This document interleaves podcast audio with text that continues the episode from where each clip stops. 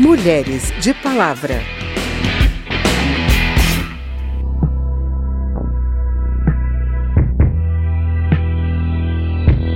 Um relatório do Mecanismo Nacional de Prevenção e Combate à Tortura, órgão que integra o Ministério da Mulher, da Família e Direitos Humanos, mas que é composto por peritos independentes, apontou uma série de atos de tortura em presídios femininos paraenses que estão sob intervenção federal. As denúncias, que alcançam também presídios femininos do Ceará, foram apresentadas em audiência da Comissão de Defesa dos Direitos da Mulher da Câmara dos Deputados. A repórter Lara Rage acompanhou. Em debate promovido pela Comissão de Defesa dos Direitos da Mulher, a representante do Mecanismo Nacional de Prevenção e Combate à Tortura, Tarsila Flores, relatou que no primeiro dia da intervenção federal no presídio feminino do Pará, em julho, as mulheres foram obrigadas a sentar nuas de cócoras no chão molhado ou sobre formigueiros por até quatro horas.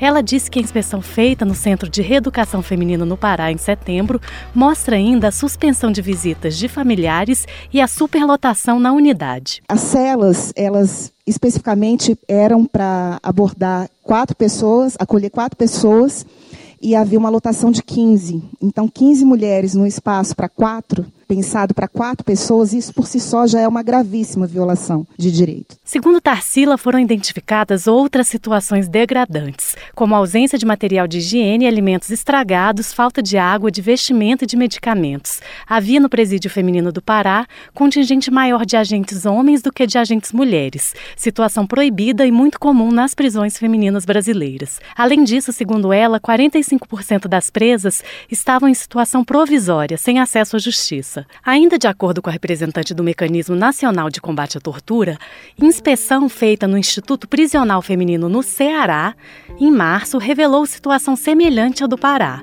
de superlotação com castigos coletivos e situações de violência, entre elas spray de pimenta em áreas íntimas de mulheres como rotina. Muitos buracos no, no chão, com a presença de animais peçonhentos, é, é, relato de cobre, escorpião, ratos também é, passando pela, pelas celas, por dentro das celas, muitas mulheres mordidas de rato, porque várias tinham que dormir no chão devido à superlotação também. E a situação de alagamentos é a mais grave, no meu entendimento, em função de dessa água, água do esgoto, né? Ser constante na, na vivência dessas mulheres. Marcelo Stona, diretor do Sistema Penitenciário Federal, responsável pela Força Tarefa, rejeitou a ligação das mazelas nos presídios com a chegada da intervenção federal. Segundo ele, as situações relatadas são anteriores à intervenção. Para Stone, a chegada da Força Tarefa significa a retomada do controle do Estado nos presídios do Pará, onde antes os órgãos estatais estavam ausentes. Conforme ele, no Pará, até mesmo a distribuição da comida e dos medicamentos estava sob controle dos presidiários e talvez por isso faltassem. Eram entregues alguns, alguns internos, esses, de posse desses medicamentos, cobravam para que os outros internos tivessem acesso a esse medicamento. Então, ele tinha, o, ele, ele tinha aquela medicação prescrita para ele e não recebia. Se ele quisesse receber, ele tinha que pagar, mas não o Estado e tinha que pagar o outro interno. Segundo o diretor do Sistema Penitenciário Federal, a situação hoje está diferente no Centro de Reeducação Feminina no Pará. O espaço teria sido revitalizado, novos colchões distribuídos, assim como medicamentos e kits de higiene pessoal. Além disso, teria sido ofertado atendimento médico e jurídico. Marcelo Stona disse ainda que o uso de spray de pimenta pelos agentes penitenciários tem embasamento legal, por ser uma arma de menor potencial ofensivo. Viviane Reis, coordenadora nacional do Movimento de Mulheres Juntas, afirmou que as denúncias de tortura continuam ocorrendo e denunciou ainda que em outubro a OAB, Ordem dos Advogados do Brasil, foi proibida de entrar nos presídios do Pará sob intervenção da Força Federal. Uma das deputadas que pediu o debate, Samia Bonfim, do pessoal de São Paulo, disse que as denúncias seguem chegando por parte de familiares de presas do Ceará também. O presidente da Comissão de Direitos Humanos da Câmara, deputado Helder Salomão, do PT do Espírito Santo, explicou que a comissão promoveu diligência no Ceará para apurar as denúncias, constatou graves violações de direitos humanos e também vai produzir um relatório sobre o tema. Já o Procurador Regional da República, Ubiratã Caseta, acredita que é preciso estabelecer critérios mais objetivos e claros de identificação da tortura no Brasil, a partir de padrões internacionais. Outra solução para ele seria a colocação de câmeras nas roupas de agentes penitenciários para filmar os atos deles. Da Rádio Câmara de Brasília, Lara Raj. Quem é essa mulher? Tu és meu Brasil em toda parte, quer na ciência ou na arte, portentoso e altaneiro. Os homens que escreveram tua história conquistaram tuas glórias, epopeias triunfais. Na edição de hoje do Mulheres, a gente continua as apresentações das homenageadas de 2019 com o diploma Mulher Cidadã Carlota Pereira de Queiroz, conferido em 2004 pela Câmara dos Deputados, a mulheres que se destacam na luta em defesa dos direitos femininos. A repórter Carla Alessandra conversou com a idealizadora do projeto Glória, a professora Cristina Castro Lucas, e conta um pouco da trajetória dela para gente. O robô Glória é uma plataforma de inteligência artificial voltada para diminuir todas as formas de violência contra as mulheres. Vamos ouvir.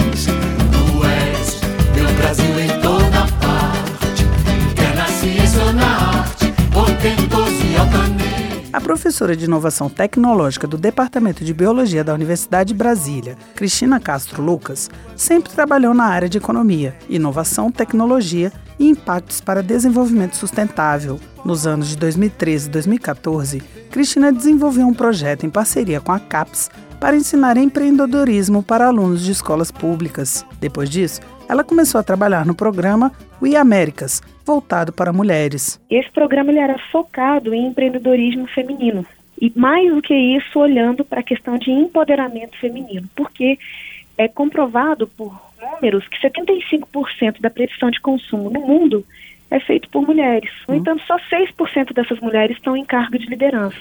O que significa que essas mulheres são elas que gastam e que predizem o que vai acontecer como consumo, mas elas não ganham esse dinheiro ou não pensam em leis, políticas públicas, enfim, é, para esse consumo. A partir daí, o olhar da professora se fixou nas mulheres até que ela participou de um programa da Confederação Nacional da Indústria, representação no Distrito Federal, que trabalhava com pessoas de 14 a 24 anos que tinham sido vítimas de violência sexual.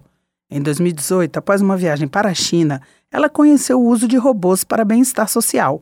Aí, começou a nascer a ideia da Glória. Tem vários estudos que mostram que atualmente as pessoas têm mais condições de conversar com o robô, né? E aí diga-se por um aplicativo no celular ou por um site, não importa, do que com outro humano, principalmente por uma questão que é a questão do julgamento, né? Um robô não julga, um humano julga.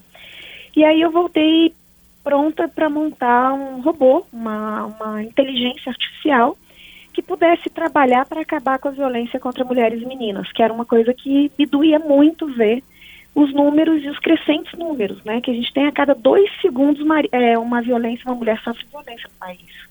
A cada dois minutos, Maria da Penha é acionada e a cada duas horas uma mulher morre. A Glória é uma plataforma que trabalha em vários meios: celular, computador ou totens de autoatendimento. A proposta é ajudar as vítimas e conscientizar a sociedade sobre a importância de se combater a violência contra mulheres e meninas. Né, para justamente começar a educar e apoiar mulheres, meninas, homens também, professores, bombeiros, agressores, né, para que com isso a gente começasse a pensar numa nova educação, numa nova formação para entender padrões de comportamento de violência e acabar com ele antes que ele exista. O projeto Glória se encontra em desenvolvimento e na capacitação de recursos para desenvolver a inteligência artificial. Para quem quiser conhecer melhor o projeto, acesse o site www.eusouagloria.com.br ou no Twitter, Instagram ou Facebook em Eu Sou a Glória. Eu sou a Glória. Eu vou mudar o mundo. E você? Vem? Além do robô Glória, as mulheres podem contar ainda com o Isabot, outra ferramenta virtual criada para combater a violência de gênero. Mas o foco do ISA é a segurança das mulheres na internet. Entenda com a repórter Paula Bitar. Estão dizendo por aí. Chegou mais uma revolucionária forma de acabar com a solidão. Ficar sozinho é tão clichê. Você recebe tudo em casa sem sair do seu sofá. A